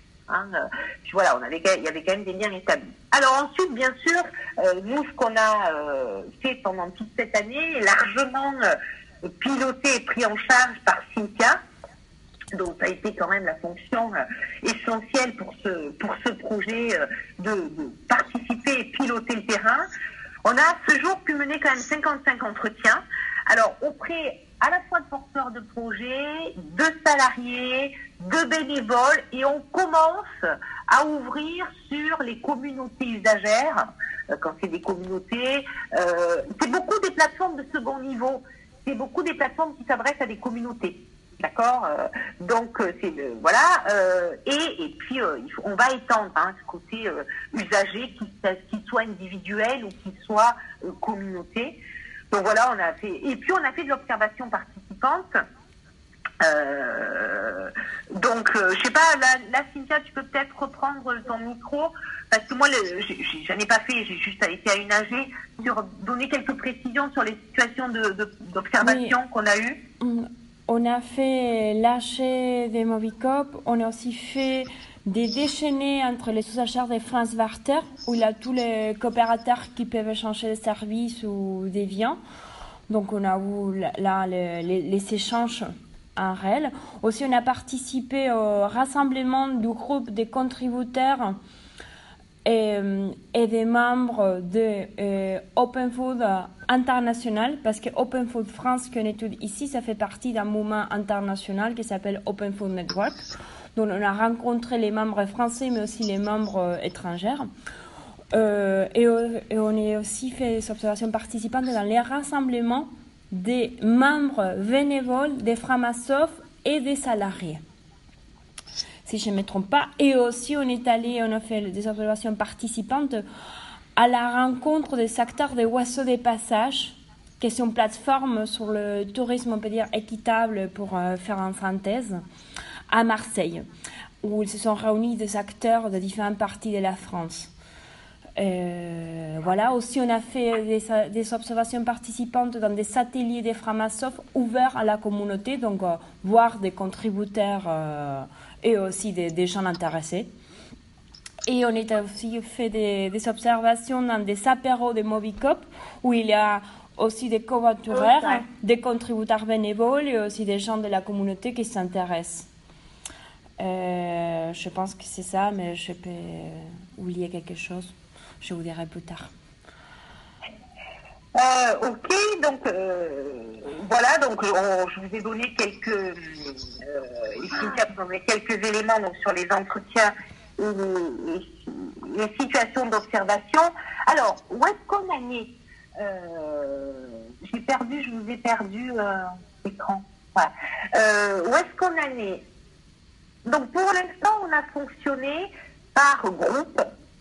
Euh, des binômes, des trinômes, euh, sur chaque étude de cas. D'accord? Donc pour l'instant, on fait une étude des monographies. Hein, on a essayé, on est en train de produire euh, des monographies. On a commencé à se présenter lors du dernier séminaire de travail entre nous, à se présenter un petit peu nos cas, d'accord, pour voir comment on, va procéder. Ce a mis sorti, c'est ce que je vous ai mis ce que je vous ai mis dans les slides 19 et 20, c'est que euh, ce qui ressort, et ce qui est quand même assez différent, qui ressort et qui est un élément distinctif euh, du courant du coopérativisme de plateforme en particulier et du courant du coopérativisme en général, c'est que euh, le courant du coopérativisme de plateforme, qu'est-ce qu'il dit Il dit on va appliquer la technologie ok, et mettre un statut coopératif. ok Là, on a du statut capitiste, hein, on va mettre du statut coopératif. D'accord? Ça, c'est une plateforme de, co- de coopérativisme. Ce qu'a fait le mouvement coopérativiste, et là, je m'inscris dans les travaux de l'économie solidaire, notamment les travaux de Jean-Louis Lavigne, qui ont pu proposer une histoire de l'ESS beaucoup moins lisse, on veut parfois bien l'entendre, qui montre un peu les aspérités, c'est que l'économie sociale, et notamment les coopératives, ont quand même centré leur attention sur la question du statut et du mode de gouvernance. D'accord? Et on oubliait quand même quelque peu, voire beaucoup, la question de l'objet social. Euh, et finalement, y compris dans la loi Hamon, hein, euh, euh, l'insistance a été sur les statuts, qui fait qu'aujourd'hui, on peut faire une coopérative de glyphosate. Hein, euh, rien n'interdit euh, de faire une coopérative de glyphosate. D'accord? Donc, euh, ce que nous, on voit sur le terrain, c'est que les initiatives, elles ne se contentent pas euh, et c'est là probablement leur facteur de succès, enfin, c'est là euh, une des conditions de leur pérennisation, c'est que ces initiatives, elles ne se contentent pas du statut coopératif, elles essaient vraiment de trouver des formes décalées qui ne font pas du copier-coller des modèles existants. Par exemple, Airbnb fait du copier-coller de Airbnb en y mettant un statut coopératif. Nous, les alternatives qu'on voit, elles essaient de proposer autre chose, de se décaler. Et un des résultats de TAPAS qu'on va renseigner, c'est que probablement, les conditions de, pérennisation, c'est justement de trouver des formes organisationnelles, sociales, économiques, juridiques, institutionnelles, décalées, qui ne soient pas dans la confrontation et la concurrence au modèle existant, parce que sinon, c'est juste perdu d'avance, parce qu'à partir du moment où on ne vend pas les données et à partir du moment où on ne précarise pas l'emploi, on n'est pas compétitif. D'accord Euh, Donc voilà, hein, c'est ce qui nous distingue, c'est ce qui va distinguer Tapas du... Euh, qui fait que Tapas ne s'inscrit pas dans le mouvement, dans l'approche à la chose qui est peut-être plus profonde que ce que je dis, hein, euh, mais qui ne s'inscrit pas dans l'approche coopérative en disant on va résoudre par les statuts. Les statuts aident mais ne résolvent pas les choses. Et ça, il y a euh, les, initiatives l'ont très bien compris. Et c'est, euh, par exemple, je voulais vous citer un verbatim de, du, du co-gérant d'oiseaux de passage, hein, qui offre, qui fait des, des offres d'hospitalité, je vous le cite, je vous le lis. Je suis aussi dans l'équipe de Airbnb qui développe une alternative à Airbnb, qui est un copier de Airbnb avec une approche coopérative et une redistribution différente des commissions. Nous, on pense que le copier-coller sous forme coopérative, avec une éthique coopérative en plus, ne fonctionne pas. Il ne tient pas la route économiquement et il ne tient pas la route non plus culturellement. Ça veut dire que ces modèles-là induisent aussi des imaginaires et des formes de relations qui, de toute façon, au bout d'un moment, amènent à s'aligner sur les modèles classiques. Donc, il y a quand même l'idée que euh, pour éviter à la fois des formes de dégénérescence et de, récupération par le marché, d'accord, et à la fois développer un espace différent et une offre différente, ben, il y a cette idée euh, euh, de trouver des modes décalés. Et nous, on a commencé à discuter, et là, on va produire des monographies sur les cas, en essayant pour chaque cas d'identifier quel est ce décalage. Euh, et c'est ce qu'on a commencé à en faire. Je vais vous en dire quelques mots, mais je ne vais pas très loin. Donc, à la fois, là, c'est identifier ce décalage, et il est, il est dans tout ça, mais il faut un peu finement l'identifier. alors parfois, il y a même des cas, il y a, des cas, j'espère qu'on va pouvoir trouver des catégories de décalage hein, qui vont réunir plusieurs plateformes. Mais l'idée, c'est de l'interrompre plusieurs dimensions. C'est là qu'on va en revenir à nos modèles économiques en place. Le problème de ce décalage, c'est que quand on décolle, on n'est plus dans les warnings.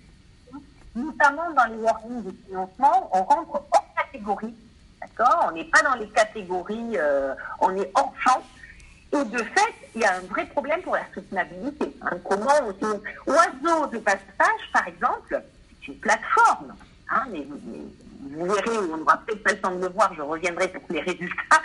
Euh, si vraiment qui a essayé d'avoir une toute autre vision de l'offre d'hospitalité que Airbnb, ben, du coup, ils ont eu un, problème fou de financement.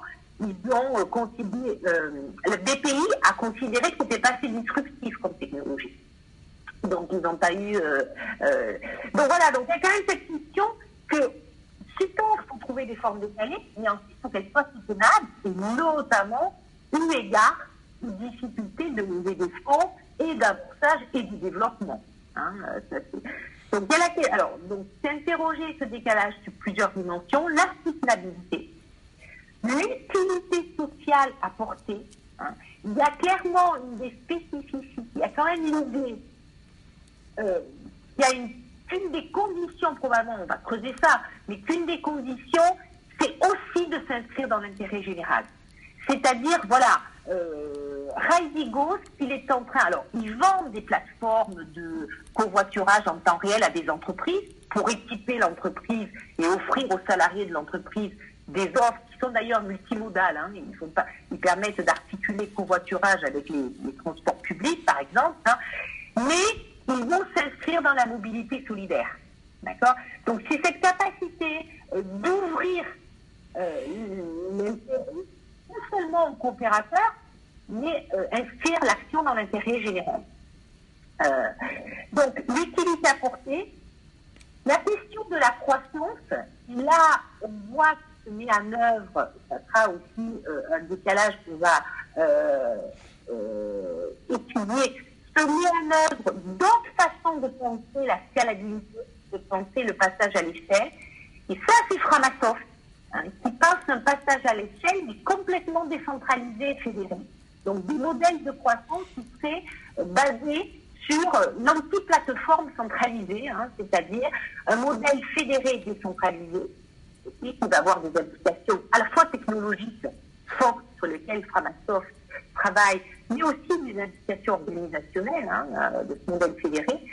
La, dimension territoriale, il y a bien sûr un, ancrage territorial euh, qui va être une des, conditions euh, de développement de ces alternatives, les modèles de travail, la question de la protection du, du travail sûr et des données, travailler les deux travailler ensemble, et puis, bien sûr, la place du libre, avec l'idée de se dire que peut-être le libre va se revisiter euh, un petit peu différent. Il y a peut-être une autre forme de libre où la liberté peut être encadrée via des licences de réciprocité ou des licences que l'on peut, euh, où on peut mettre des restrictions d'usage, hein, euh, par exemple. Et là, c'est cette question de comment le libre peut instrumenter la réciprocité pour que la valeur reste dans le commun et que la valeur permette peut-être une économie des communs.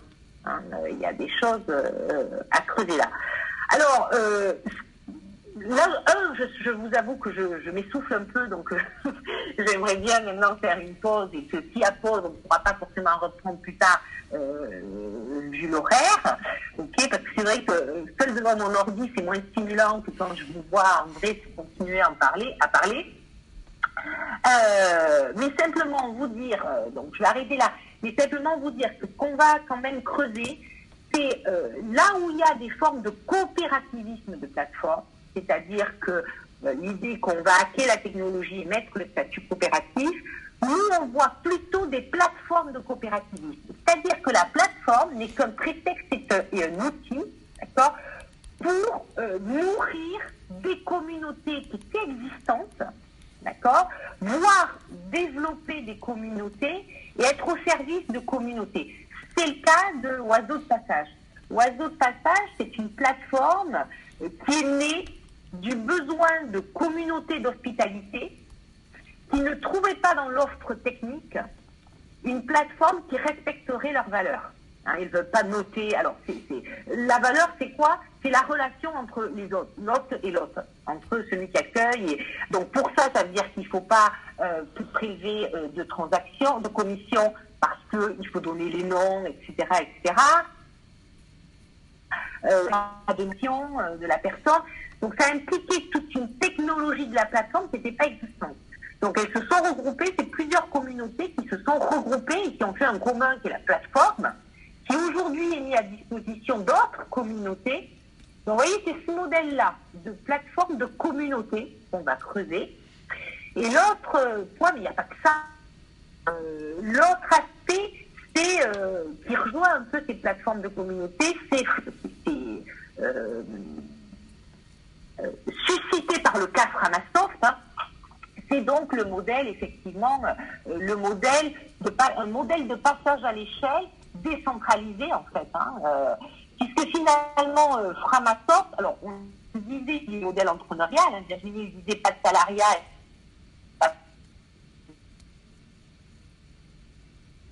Oh. On était presque. Oui. Euh,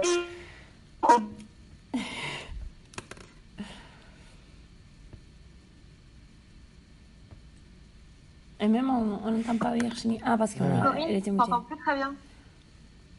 Et Hmm. je te vois en noir et blanc, c'est très mauvais. Ouais. Ouais. c'est qu'ils sont dans une campagne. Vous, vous m'entendez ou pas là? Maintenant, Euh, oui. Maintenant, oui. Mais euh, ça fait, euh, je pense, Allô, allô? Oui, ça fait ces trois minutes qu'on t'avait perdu. Mais tu peux continuer Oui, maintenant. ce qui, euh, ce qui caractérise.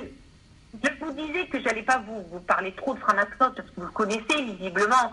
Mais euh, par exemple, ce qui, illustre cette volonté décentralisatrice et fédératrice, c'est que leur dernière campagne, hein, euh, après avoir fait dégoogolisons Internet, c'est déframatisons Internet. C'est-à-dire que là, ils sont en train de fermer des services pour deux raisons. La première, c'est qu'ils veulent rester une association d'éducation populaire. Hein, ils ne souhaitent pas être des prestataires de services. Euh, ils l'ont fait parce qu'à un moment donné, il y a eu la campagne, que la campagne a permis de lever des dons, etc., etc. Mais surtout parce qu'ils sont en train de créer, de se mettre en relation avec tout un réseau d'hébergeurs décentralisés, les chatons hein, euh, notamment, mais ils sont en train, en même temps qu'ils ferment les services, ils sont en train de nouer, d'identifier euh, des acteurs susceptibles de porter et de développer ces services. Donc y a ce modèle de... Ça permet peut-être de penser un passage à l'échelle euh, différente que la croissance et qui permettrait d'éviter les écueils hein, de la croissance, comme notamment l'isomorphisme, hein, qui a fait euh, les coopératives. euh, euh, voilà, il y a eu des formes d'isomorphisme, de croissance des coopératives, avec des formes d'isomorphisme qui ont fait qu'ils se sont avérés euh, ressembler de plus en plus aux, aux acteurs marchands, avec la centralisation, etc., etc. Oiseau de passage, c'est la même chose. Oiseau de passage, c'est la faiblesse de leur modèle économique, c'est qu'ils veulent une plateforme qui ne se rend pas indispensable. Parce que ce qu'ils veulent, c'est que l'innovation, elle vienne des communautés. La plateforme est au service. Donc, c'est pas du tout une plateforme surplombante. C'est une plateforme au service des communautés. Donc, elle ne se rend pas du tout indispensable. Donc, ça sera probablement la faiblesse quand même de leur modèle économique à un moment donné. Euh, on, va le creuser. Mais c'est ça, c'est de laisser la capacité d'innovation aux communautés locales euh, qui créent leur offre, qui créent leur récit. Donc la plateforme ne standardise rien, hein, ne propose. Donc c'est ça qu'on va creuser, c'est à la fois ce modèle de plateforme de communauté, de, passage de, plateforme, de modèle décentralisé et fédéré avec les implications techniques très fortes que ça mais aussi organisationnelles. Hein. Euh, euh, Pierre-Yves de, de, de Framasoft, moi j'ai pas fait l'entretien avec Framasoft, mais j'ai lu les retranscriptions. Euh, Cynthia y était, est en train de pointer que c'est autant un problème organisationnel que technologique. Hein, voilà. Et, et puis cette question du positionnement dans l'intérêt général qui permet à la communauté de s'ouvrir dans certaines conditions sur des intérêts qui dépassent celles de ses membres, les intérêts de ses membres. Donc c'est ces euh, points-là qu'on va probablement creuser et qu'on va euh, passer euh, au, crible hein, des différents critères, quid de la soutenabilité, quid de l'utilité apportée, etc. Et c'est là qu'on va un peu travailler les modèles économiques et les modèles de travail notamment. Donc voilà, alors j'aurais pu vous présenter euh, chacun des huit cas, mais il aurait fallu peut-être un jour et demi de plus. Mhm. Euh, donc on va euh, s'arrêter là. Et les résultats, ils seront présentables maintenant que lorsqu'on aura des éléments de transversalité. Hein, mhm. je ne peux pas vous présenter les... ça peut être des, en cours, on peut faire des monographies, mais neuf monographies en, en séminaire de recherche, c'est un peu compliqué. Et pour l'instant, on n'est pas au stade où on a fait apparaître ces transversalités et ces idéotypes on, mouline. On va mouliner tout ça. Super, merci beaucoup Corinne. Est-ce que du coup tu as, tu as encore euh, jusqu'à 1h30, c'est ça?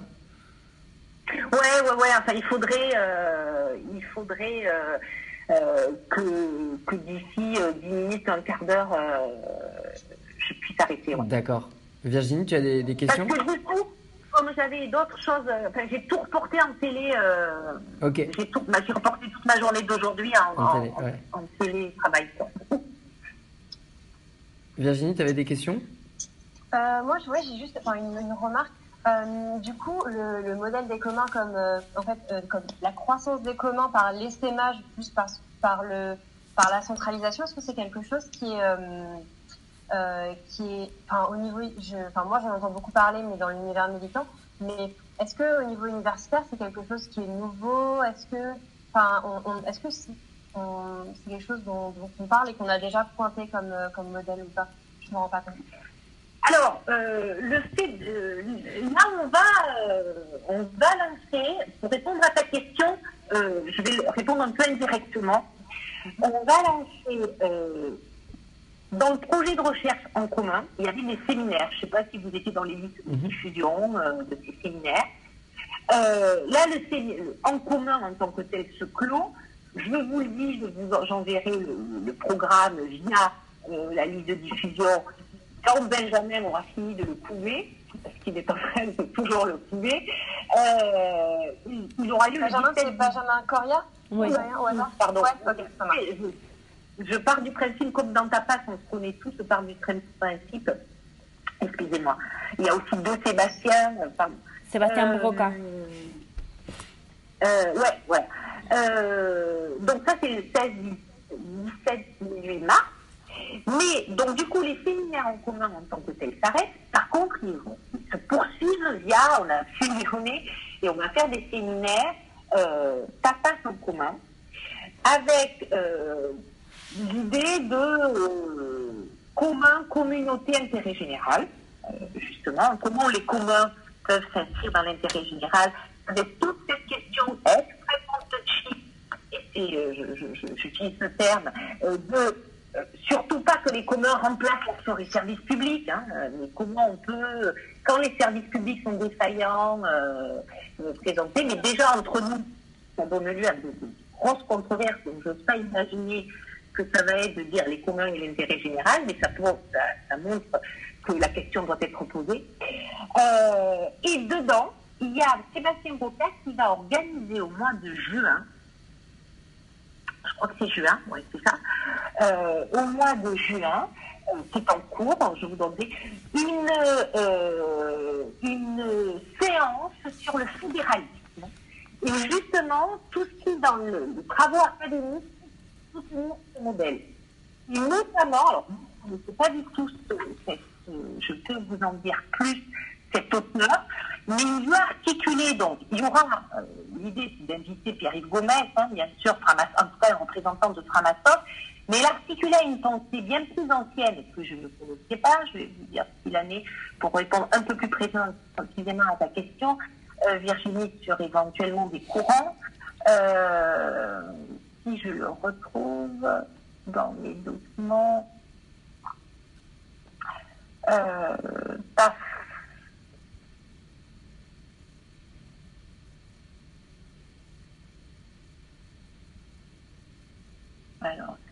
là.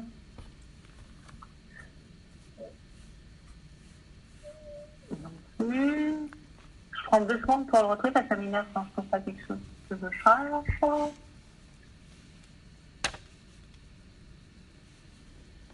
Alors, dernière chance. Voilà. Euh, oui, enfin, euh, le. Euh, c'est une séance, en fait, fédéralisme et communalisme. C'est-à-dire du modèle technique au modèle euh, politique. Et euh, ça serait... euh, ça serait, voilà, les travaux de Pierre Sauvêtre. Alors, moi, je connais pas. Vous, vous- voilà, d'articuler. Alors, il ne sait pas trop comment ça va se faire. hein, il, va, il va encore le faire. Mais l'idée, ça serait d'articuler euh, tout ce qui, euh, justement, hein, euh, euh, ce qui se passe euh, sur le plan, euh, ce qui ce qui se passe via Fram- Framasoft euh, et sur le plan technologique, hein, euh, avec l'axe effectivement du communalisme et les travaux de Sauvette. Vous les connaissez? Bon, j'ai lu quelques articles de Sauvêtre, ouais, mais pas, pas de manière systématique. ouais. Je crois que j'ai juste posé une conférence sur les communs, donc je visualise, mais j'ai pas lu ses écrits. Ouais. Donc voilà, donc tout ça pour vous dire qu'il y aura à la fois des praticiens, donc il y aura, euh, s'ils acceptent, euh, euh, Framasoft. Euh, il y aura aussi l'auteur, euh, je ne sais pas si vous connaissez cet écrivain Alain Damasio, Mhm. voilà, qui, qui, aussi dans ce, ah, auteur et auteur de, de romancier, science-fiction. Je suis en train de lire Les Furtifs, qui est extrêmement une, extrêmement bien fait dans l'extrapolation, pas, pas si forte que ça, hein, du capitalisme de surveillance. Euh, et qui parle aussi de ces modèles d'archipel, etc. C'est un auteur militant. hein, euh, donc, euh, on pourrait imaginer qu'il y ait Damasio, qu'il y ait des acteurs du libre, euh, et, Framasoft, et puis euh, une pensée, alors on ne sait pas trop comment la prendre, de Sauvette sur le communalisme. Donc, articuler un petit peu le modèle technique et le modèle politique, pour réfléchir à ça. Tu trouvais ça quand? Pardon? Ça se, ça déroule quand euh, Alors, on a pas. Ça, c'est, euh, je vous dis ça en, euh, en off, hein, c'est, on est en train de le mettre en place. Il y aurait le, séminaire, pour, le séminaire Tapas en commun, il commencerait en mai. Il y aurait trois séances, mai, juillet. Il y aurait que deux avant euh, un, on poserait la question de l'intérêt général, comment il y a l'intérêt général. Séminaire, c'est pour 15 jours, hein, mais on encore exactement les dates. Je ne sais pas, bien sûr, de faire, euh, de diffuser l'info sur la liste. Ouais, ok, bah, trop bien. Parce que moi, ça m'intéresse beaucoup. Ça tape vraiment pile poil dans mes, dans mes questions de recherche, euh, enfin, les liens entre Ah, services. Tu fais quoi? Donc, je sais ce que c'est Sébastien, bien sûr, qui nous l'a présenté euh, la dernière fois. Mais toi, tu fais quoi? Alors, moi, je fais une thèse en, donc, en droit euh, sur, euh, et en droit public. Donc, euh, sur Ouais. euh, les, en fait, euh, biens communs et ressources numériques. Et l'idée, c'est comme, comment est-ce qu'on peut essayer d'élaborer une, une notion, enfin, comment rattacher à des notions juridiques, en fait, tout le mouvement, en fait, des biens communs et particulièrement dans le, dans, le- dans la sphère numérique. Et donc, Ah oui. justement, totalement, les questions de lien avec les, les, les services publics et l'intérêt général, c'est vraiment tout à fait dans, mes, dans, enfin, dans ce que je recherche. Donc, euh, Ben, écoute, on pourra peut-être euh, échanger. Parce que déjà, entre nous, donc on est quatre à l'organiser, ce séminaire. Euh, donc, il y a Sébastien Broca qui était déjà dans le séminaire en commun et Fabienne Orti. Puis, moi, je n'étais pas dans l'organisation. Et puis là, je rentre dans l'organisation euh, euh, via Tapas. Voilà. Et, euh, et déjà, faire juste le petit texte qui poserait le cadre général commun et intérêt général, ça a donné lieu à des, Des accords entre nous, enfin des débats, puisque donc effectivement, euh, ça, ça prouve, tout ça prouve qu'on en a besoin de ce séminaire et que ta thèse est. euh, Donc on pourra peut-être échanger. Si tu as des choses sur ta thèse, des, tu as des premiers écrits de com ou euh, si tu as communiqué dessus déjà, je, Alors, j'ai fait, des- conférences, mais pas, enfin, des, enfin, j'ai participé à des séminaires, mais, mais rien qui a encore été publié, donc euh, je peux pas encore vous présenter des choses, mais euh, D'accord. je pourrais simplement euh, en discuter à l'oral. Bien ça. Ok. Est-ce que je peux juste poser une, une question Après, on te libère. C'est euh, c'est sur euh, pour savoir s'il y a des, des, des, des, des choses qui sont faites euh, au niveau international je pense plus particulièrement à Barcelone, où les services publics ou les acteurs publics soutiennent et de quelle manière ces genres de, propositions. Parce que si on regarde la plateforme de participation en ligne Decidim, est-ce qu'on n'est pas là dans le cas euh, d'un commun euh, soutenu par la puissance publique qui défend l'intérêt général? Euh, Enfin voilà, est-ce qu'à l'international, vous avez à la fois des recherches qui sont un peu similaires et des, projets qui pourraient être intéressants à étudier? Alors bien sûr, hein, ouais, et justement, le constat qu'on fait, c'est que c'est qu'à partir du moment où ces communs s'inscrivent dans une forme d'intérêt général. Qu'est-ce que c'est que l'intérêt général Enfin voilà, alors on rentre dans des notions, euh, hein, euh, mais s'il se situe dans l'intérêt général ou dans des services collectifs, euh, d'accord À partir de là, il y, a, y, a, moyen de repenser l'action publique, si ça peut être, et c'est ce que, effectivement, c'est ce qui se passe à Naples avec l'eau, c'est ce qui se passe à Barcelone, c'est ce qui se passe. Euh, donc, bien entendu. Et nous, ce qu'on euh, se dit entre nous, c'est qu'en France, par contre, c'est bien timide. Hein, euh, le soutien public au, commun est extrêmement, est extrêmement timide. On était, je sais pas, si vous, je, ne pense pas que vous y étiez. Il y a eu le premier forum organisé par PEC sur les plateformes coopératives à la Bourse du, euh, du Travail, où il y avait l'élu euh, à l'économie sociale euh, et circulaire. Ok, bon, ben, la ville de Paris, c'est quand même. Alors, elle a beau, notre ami, inscrire un commun, partout dans son programme, parce que maintenant elle n'a que ce mot à la bouche, mais le, soutien concret au commun de l'action publique est plus que quasi inexistant en France. Quoi. Mmh. Donc bien sûr que, bien sûr que, il faut aller. Alors, nous, on a centré là, mais bien en France, hein, mais bien entendu que c'est à Londres tout ce qui se passe à l'étranger. Et euh, comme projet qui a bien montré ça, c'est Décode. Il y a eu un projet ouais. H2020. Vous en avez entendu parler? Euh, mm. Sébastien, tu en as entendu parler? Oui, mais vas-y, je t'en prie, si tu veux le...